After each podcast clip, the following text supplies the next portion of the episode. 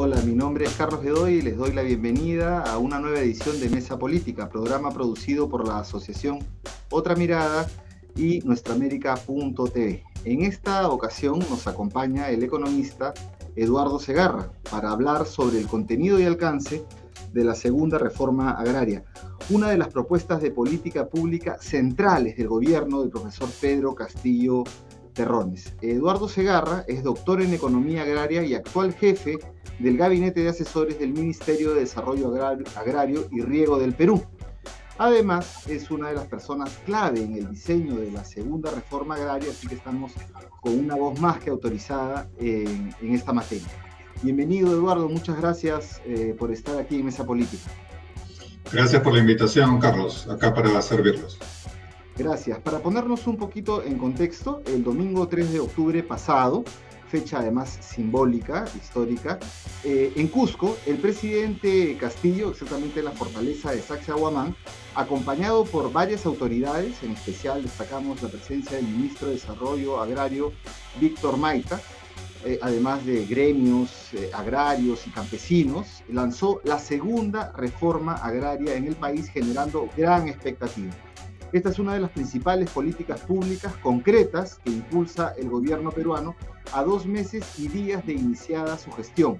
La norma base para esta segunda reforma agraria es la resolución 0274-2021 Milagri, que ha sido eh, lanzada o, está vigente desde el 22 de septiembre eh, pasado, y crea el grupo de trabajo sectorial de naturaleza temporal dependiente del Ministerio de Desarrollo Agrario y Riego denominado Grupo de Trabajo Sectorial del Sector Agrario y de Riego en el marco de la segunda reforma agraria. ¿no? La resolución ministerial está disponible, eh, creo que todas las personas interesadas deben leer esta, esta resolución ministerial.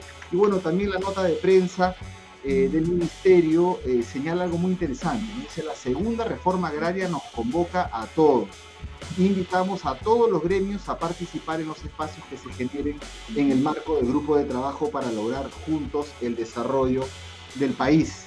Entonces, para comenzar, eh, Eduardo, em, ¿por qué la necesidad de una segunda reforma agraria en el Perú y qué se busca solucionar?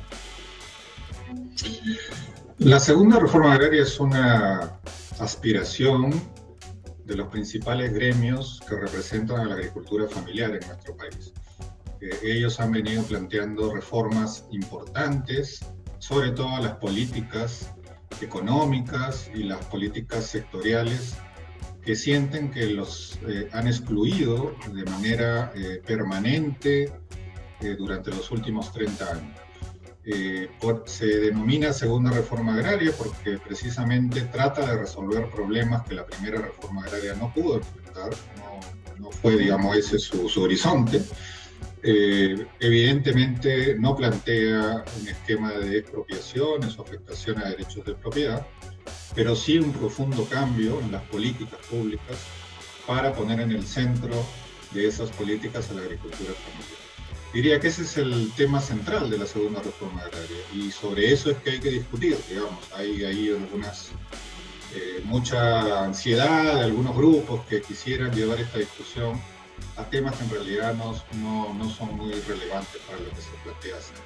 Y también decir que fue una de las principales promesas del ahora presidente Castillo en el proceso electoral y por ende ha adquirido una enorme importancia el lanzamiento tuvo la presencia no solo del presidente, estuvieron 10 ministros de Estado, estuvieron varios congresistas, autoridades regionales, todos los gremios de la agricultura familiar y miles de, agricultores del Cusco, ¿no? de Puno, de la región sur, que asistieron a este lanzamiento el último año. Sí, realmente fue un acto bastante importante, un acto importante que lo, que lo pudimos ver, escuchar por, redes sociales y tal. Creo que le faltó cobertura de la, de la prensa. Entonces, eh, y muy interesante esto que hayan estado 10 ministros de Estado, porque eh, el desarrollo agrario pues es en realidad desarrollo rural, ¿no? Es, eh, es bastante amplio y involucra varios sectores.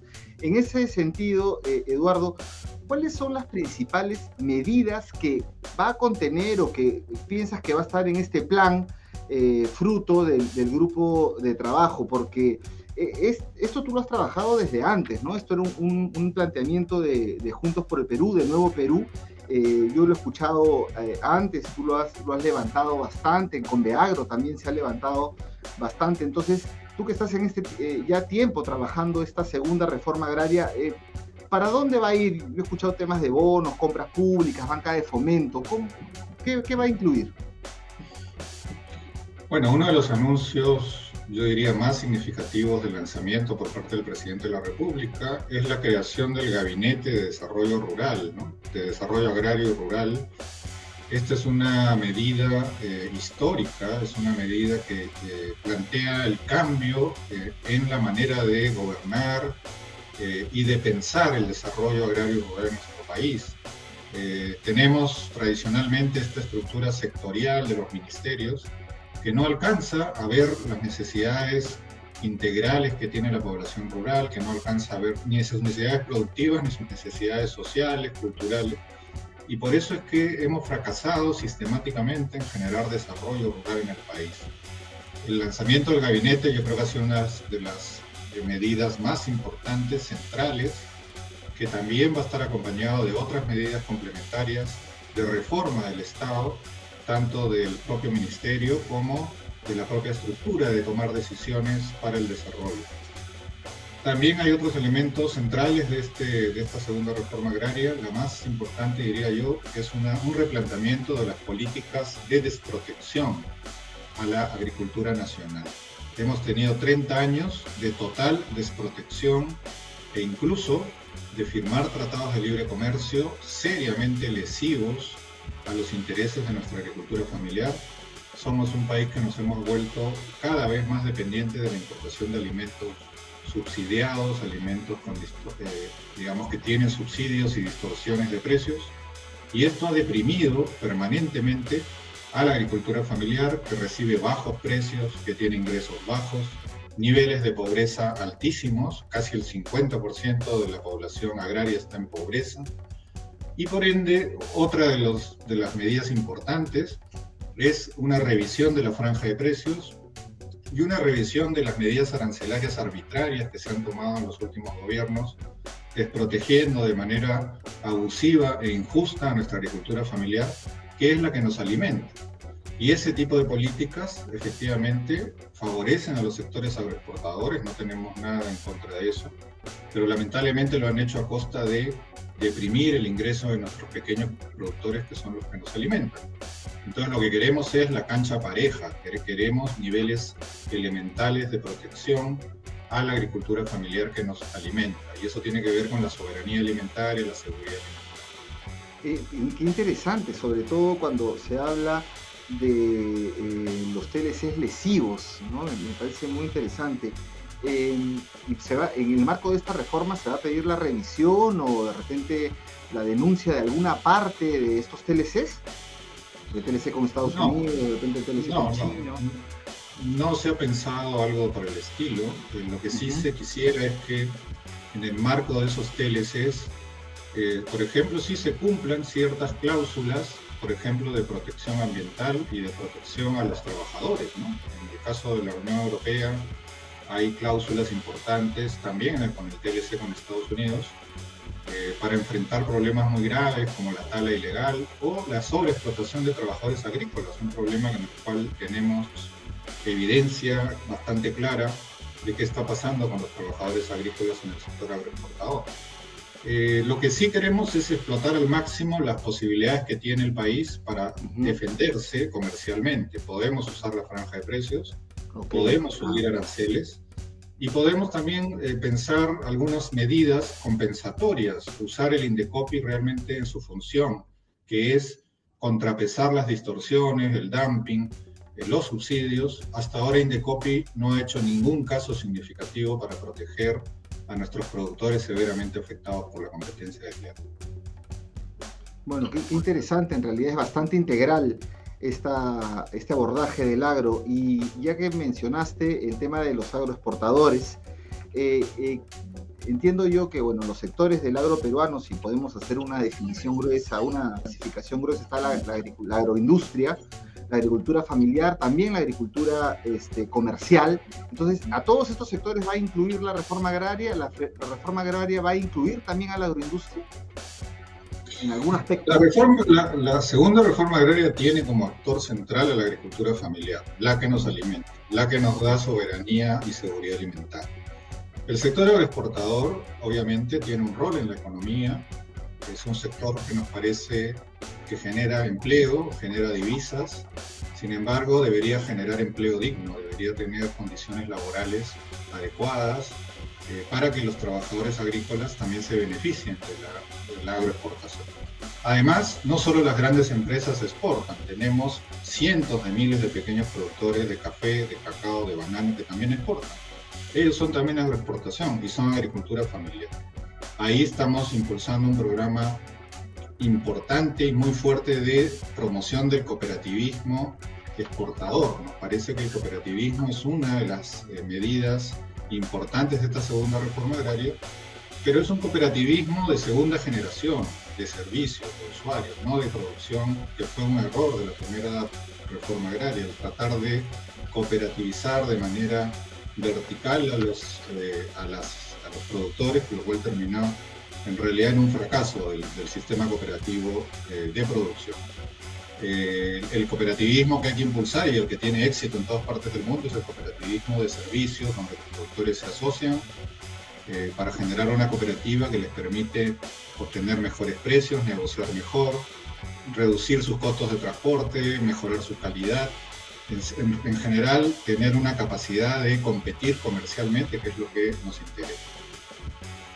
Bueno, entonces abarca la agricultura familiar, que además ha tenido un papel destacadísimo en la pandemia y con el retorno de muchas personas de, la ciudad al campo, han alimentado a, muchas personas, han, garantizado la alimentación en pandemia.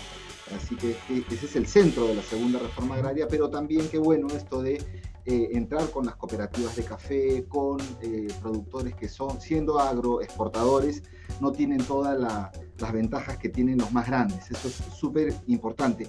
Yo estaba revisando para esta entrevista eh, los principales acontecimientos del sector agrario en los últimos años. Lógicamente me encontré con, las movilizaciones por el, tema del, trabajo agrario el, año pasado, después del 14N, que se, tumbaron esta ley de, fomento a la agroexportación en la parte del, régimen, que la llamada ley Klimper, ¿no? del régimen del trabajo agroexportador. Pero también encontré, ah, eso es algo que, a lo que has hecho referencia, ¿no? garantizar los derechos de los trabajadores agroindustriales, eso es súper importante, está en agenda. Y qué bueno que forme parte de la segunda reforma agraria también pero también encontré un, eh, y recordé el, gran paro agrario de mayo del 2019. fue una gran movilización eh, y que derivó en 82 acuerdos, estaba revisando los acuerdos y logros, conquistas, las podemos llamar, por parte de organizaciones agrarias y campesinas. Estaba ahí con Beagro, CCP, CNA, y, lograron además de estos acuerdos eh, la conformación de una comisión multisectorial con seis ministerios. Eh, al respecto, dos preguntas, Eduardo. La primera, ¿en qué medida se han incorporado estas conquistas, estos acuerdos finales de la Comisión Multisectorial de Naturaleza Temporal, denominada Mesa de Diálogo Multisectorial? Tenemos los acuerdos, muy interesantes, incluso presupuestales y también en café, en cacao, ¿no? Para que gente pueda también conocer esto. Tú lo conoces esto muy bien a detalle. Entonces, ¿en qué medida se han incorporado estas conquistas o se van a incorporar estas conquistas en la segunda reforma agraria? Y lo segundo es, ¿qué relación eh, tendría eh, ese esfuerzo multisectorial? Porque también ha señalado que esto es multisectorial cuando señala que hayan habido 10 ministros pero sin embargo eh, la resolución que crea el grupo de trabajo es básicamente sectorial. Entonces, ¿qué, relación habrá entre esta comisión multisectorial creada por la, esta resolución 01719 Minagri y la implementación de la segunda reforma agraria? estas dos preguntas quisiera si podemos abordar rápidamente. Está bien. Eh, a veces es difícil entender porque, bueno, el Estado tiene estas, estas, este, estos espacios que a veces no se entienden muy bien, ¿no? Eh, la comisión que se ha creado ahora este, con esta resolución en realidad es un, un grupo de trabajo temporal, son mecanismos que usa el Estado para poder estructurar y enriquecer eh, algunas políticas importantes, en este caso eh, el lanzamiento y toda la, digamos, la estructura de una segunda reforma agraria requiere pues amplia participación de los gremios, de los productores, de los distintos actores. Lo que hace esa resolución, efectivamente es sectorial, es iniciar el proceso eh, con una estructura inicial y una convocatoria amplia a participar a diversos actores. Eh, justamente la otra comisión que tú señalas, que surgió a partir del paro agrario del 2019, es un ejemplo de otro tipo de, comisión de carácter temporal. En ese caso creó el gobierno de Vizcarra para eh, dialogar y llegar a acuerdos con los gremios de la agricultura familiar efectivamente se llegaron a más de 80 acuerdos, pero la verdad es que casi ninguno de ellos este, ha llevado a cambios. el Estado no ha demostrado capacidad de hacer los cambios necesarios y por eso estos gremios han seguido insistiendo en la necesidad de hacer cambios reales. Eh, de todos los conjuntos de acuerdos, por ejemplo, no, el gobierno no pudo ofrecer nada respecto a proteger más a la agricultura familiar. El MEF se opuso, el MEF de esa época, se opuso totalmente a poder ajustar las franjas de precios, a revisar los aranceles, no permitió ningún tipo. También se acordó, por ejemplo, impulsar eh, las compras públicas de alimentos y el Estado siguió sin comprarle nada a la agricultura familiar. Eh, luego salió una ley del Congreso que obliga al Estado a comprar un porcentaje. Pese a la ley, todavía el Estado no consigue comprarle a la agricultura familiar. Ahora estamos en este esfuerzo y es parte de la segunda reforma agraria y el presidente lo ha anunciado que en los próximos 12 meses el Estado va a comprarle por lo menos 300 millones de soles a la agricultura familiar para alimentar a nuestros niños, para darle alimentos de calidad y favorecer a nuestros agricultores familiares. Bueno, qué buena noticia que digamos que ahora sí, digamos, se tome en cuenta y, en esta nueva correlación de fuerzas, ahora sí el MEF pueda eh, impulsar y apoyar. Entonces, eh, de tu pregunta, entiendo que si bien esto es una comisión sectorial, la que se ha creado el grupo de trabajo sectorial, va a tener también una mirada de inclusión de los demás sectores en el entendido que el desarrollo agrario es, desarrollo rural, es integral. Y eh, entiendo que lo que se busca es también que algunos de estos acuerdos puedan ser viables estos acuerdos ya alcanzados y que han sido ya muchos de ellos históricos. Eh, bien, eh, porque incluso hasta se referían de, fondo de, compensaciones por el TLC, algo que tú has mencionado, entonces eso va a estar en la segunda reforma agraria. Eh, finalmente dos preguntas, una tiene que ver con ya en términos de metas, ¿no? ¿Cómo se traducirá en, el corto plazo? Entiendo que a, diciembre tienen que presentar este plan, hacia diciembre, entonces eh, ¿Cuál es la ruta de esta segunda reforma agraria después de diciembre? Ya, bueno, luego del lanzamiento que ha hecho el presidente de la República, eh, tenemos un conjunto de medidas de corto mediano plazo que en realidad son la base central de la segunda reforma agraria. Pero obviamente este es un proceso de cambios fundamentales en diversos sectores, cambios importantes en algunas políticas y algunos cambios institucionales que requieren algún tiempo. Eh, por ejemplo, tenemos temas complicados como promover la industrialización rural. Eso no es un tema sencillo que se pueda hacer de la noche a la mañana. Eso requiere enorme capacidad de coordinación con otros sectores para movilizar. Por ejemplo, necesitamos mejores caminos y más electrificación rural. Si queremos generar procesos de transformación de mayor valor agregado, necesitamos esos elementos. Ahí el principal instrumento es el Gabinete de Desarrollo Rural, que es una instancia ejecutiva que ya el presidente la, la está creando y, este, y se van ahí a tomar decisiones importantes, sobre todo presupuestales, para enfocar recursos hacia el desarrollo rural. Eh, la comisión de trabajo en realidad tiene un rol no tan ejecutivo, tiene un rol de recoger propuestas y recoger eh, diversas posiciones que tienen sobre el tema de la segunda reforma de los diversos actores, sobre todo de los gremios y diversas entidades de la sociedad civil. Ese, ese grupo de trabajo va a sistematizar esa información y la va a convertir en enriquecimiento de las propuestas. Pero el, el, tema central de la segunda reforma agraria en este momento son los anuncios del presidente, el conjunto de medidas y, cambios de políticas que él anunció en su discurso eh, y sobre el cual eh, se va a tener un esquema de seguimiento. Propio Congreso ha solicitado información de, de, las, eh, del presupuesto, de las metas, de las medidas. Todo eso está ya definido y se va a presentar la información y se va a seguir informando al país sobre el proceso de esta segunda Interesante. ¿Este gabinete de desarrollo rural qué, a qué sectores involucra? ¿Los mismos de la comisión multisectorial o más? no, no, no. Inicialmente se ha planteado tres tipos de, de ministerios que tendrían participación activa. Serían los ministerios productivos, los ministerios de infraestructura eh, y los de eh, desarrollo social. Eh, adicionalmente podrían incluirse algunos otros sectores importantes que quizás no caen en esta clasificación. Eso es algo que se está ya definiendo en estos días y será anunciado por el propio presidente probablemente, o la, primer ministro en este caso, que, está asumiendo las funciones centrales de gestión del conjunto del gobierno eh, pero básicamente en ese espacio es donde se van a tomar decisiones importantes en favor de los 2.2 millones de agricultores familiares y de las zonas rurales del país. Ah, ok, y estará el MEF también, ¿no? Me imagino que en algún momento. Sí, el, MEF, es, tiene que estar. Es, clave.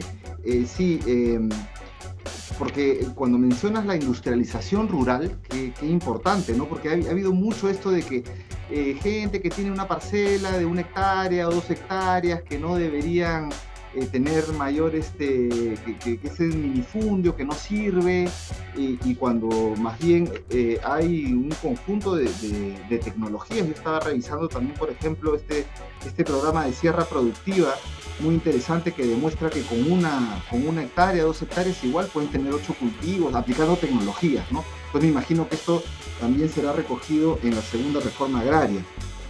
Eh, eh, van, a, van a también eh, impulsar, entiendo, en los, ministerios de infraestructura, de desarrollo y, producto, y productivos este, nuevas tecnologías, me imagino, ¿no? Esto, esto también es parte de la segunda. Claro, hay, hay diversas dimensiones en las cuales eh, se quiere un impulso, llamémosle así, tecnológico productivo, pero no en el estilo tradicional, que es incrementar la productividad sin tomar en cuenta la rentabilidad.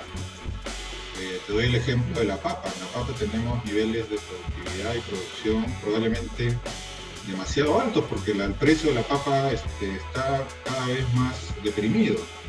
Eh, entonces ahí no hay un problema de productividad, sino hay un problema de mercado, de falta de organización de mercado, de mejorar las condiciones.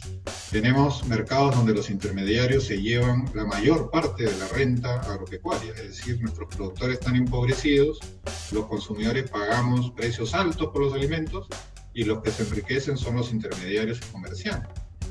Eso la segunda reforma agraria lo va a enfrentar directamente. Los gobiernos neoliberales no han querido enfrentar las fallas de mercado que hay en el sector agrario, no les ha interesado, no han hecho absolutamente nada. Su única eh, propuesta para el desarrollo agrario es repartar a través de TLCs, lo cual en la práctica nos debilita en términos de seguridad alimentaria y no nos permite desarrollar mercados internos fuertes que nos den seguridad alimentaria, pero además que permitan ingresos razonables a nuestros productores. El gobierno ha anunciado este, como parte de la segunda reforma agraria que vamos a invertir en mercados de productores o productos en todas las provincias, es decir, va a haber infraestructura básica de comercialización para los productores organizados. Ese es un elemento que va a fortalecer y mejorar la capacidad de nuestros productores de llegar a los mercados. Y por eso también decimos que esta segunda reforma en realidad es una reforma de mercado y también del Estado. Eh, no es una reforma de redistribución de tierras como eran en el pasado, en la década de los 60 y 70, ya esas reformas en el Perú ya se hizo, ¿no? Es uno de los países que tuvo la reforma agraria más profunda de la región. Eh, ahora necesitamos esta segunda generación de reformas donde los productores quieren tener participación activa en los mercados en condiciones justas, eh, eliminando distorsiones, con apoyo en servicios en infraestructura, con caminos, electrificación y capacidad técnica y crédito para poder eh, realmente generar ingresos adecuados con sus productos. Qué buena noticia, Eduardo. Bueno, finalmente, eh, bueno, qué buena noticia que vayan a enfrentar las fallas de mercado, ¿no? Que no solamente es, ya se ha hasta, el hartazgo, que esto no se trata de expropiar, no se trata de, quitar, de afectar la propiedad de nadie, ¿no? Pero sin embargo hay, hay una, una prensa que distorsiona. finalmente, entonces, en esta misma lógica y lo último que has comentado, ¿eh? que se van a enfrentar las fallas del mercado, de repente esto hace ruido a algunas personas, eh, algunas ideologías. Entonces, ¿cuáles son los principales obstáculos ¿no? para terminar? Porque ¿quiénes se oponen? He escuchado a Fernando Sillones, empresario portadores, en todos los medios eh, declarando que se ha excluido a gremios de productores y que la segunda reforma agraria es una lista de deseos y pura demagogia. ¿no? Entonces, ¿cómo se va a lidiar, cómo, cómo eh, tratar con estos, con estos actores desde del sector agrario peruano desde, desde el Minagri? Bueno, sí, yo estoy sorprendido por ese tipo de reacciones, ¿no? porque efectivamente bueno, cuando se anuncia un cambio y políticas en favor de la agricultura familiar, la primera reacción de estos señores es que nada va a funcionar, que eso es pura este, palabrería. Y sin embargo, en 30 años no se ha hecho, ellos eh, que han estado en control muchas veces del gobierno, han estado en control de las decisiones. El señor Klimper se hizo una ley eh, a, su, a, su, medida, ¿no? Para su sector agroexportador y de sus amigos, eh, han generado durante 30 años abandono sistemático y no han tenido políticas de ningún tipo en favor de la agricultura familiar. Y ahora vienen a decir que cuando un gobierno elegido por el pueblo, pero sobre todo por zonas rurales, por agricultores que buscan un cambio, buscan mejores condiciones, que nada va a funcionar. Y que además dicen que todo es culpa del Estado y el Estado no sirve para nada. Bueno, si para ellos el Estado no sirve para nada, este, en todo caso, que dejen de querer copar y hacer lobbies frente al Estado y que dejen que un Estado soberano como el que pretendemos impulsar tome las medidas que considera la sociedad necesarias para garantizar su seguridad alimentaria, para garantizar el desarrollo rural para que nuestros productores tengan, ellos, sus hijos, sus nietos, tengan un futuro digno, un futuro mejor. Eh, yo te diría al final que estas críticas que vienen, en realidad algunos sectores son bastante superficiales, no se ponen a discutir los temas de fondo, simplemente hablan de temas este, intrascendentes que tienen que ver con sus fantasmas mismos, su visión sesgada del rol del Estado, su no entendimiento de qué son fallas de mercado, qué son problemas de gestión pública y cuál es la realidad de los 2.2 millones de agricultores de la familia mucho desconocimiento, muy poca capacidad de entender los problemas y en general un discurso bastante ideologizado y polarizante, que no es lo que el país necesita en este momento. Qué interesante escuchar al principal asesor del ministro de, Desarrollo Agrario tener este enfoque y marcar bien la cancha, este, porque sí, efectivamente, mucho sesgo ideológico y mucho interés privado también, ¿no? mucho interés económico ha caracterizado el manejo de las políticas públicas en, el sector agrario. Y ahora esto va a cambiar. Entonces, te agradecemos mucho. Eh, Eduardo, no sé si quieres agregar algo más. No, que bueno, como, como también lo sugieres, este es un proceso de segunda reforma agraria para la inclusión, es un proceso que convoca. Eh, sí queremos convocar a otras organizaciones de productores muy valiosos y muy importantes, por ejemplo, los de las eh, poblaciones amazónicas. Para nosotros son un sector fundamental del desarrollo agrario, la región amazónica que está tan descuidada, tan abandonada, tan eh, asediada por problemas de narcotráfico, de deforestación, de incluso precariedad enorme de nuestras poblaciones originarias, van a ocupar también un espacio y un rol central en esta segunda reforma agraria y esperamos próximamente anunciar algunas medidas más específicas y directas para esta población tan importante para nuestro país. Bueno, estaremos eh, atentos, atentas a, a cómo vaya desarrollándose esta segunda reforma agraria y efectivamente resaltar las palabras eh, que señalan que eh, precisamente el gobierno actual ha sido masivamente elegido por el sector rural, por el área rural, que han votado eh, masivamente en el Perú a favor de Pedro Castillo Terrones, entonces está muy bien esta segunda reforma agraria con foco en la agricultura familiar. Te agradecemos nuevamente, Eduardo, y esperamos seguir conversando contigo en otra oportunidad y te deseamos mucho éxito en la implementación de esta segunda reforma agraria, que es el bien para todos y todas aquí en el Perú. Gracias. Y, Gracias a ti. y con ustedes, amigos, amigas, nos vemos en una próxima edición de Mesa Política. Pueden entrar a la página web de Otra Mirada y en nuestraamérica.tv para encontrar esta entrevista y mucha más información. Gracias.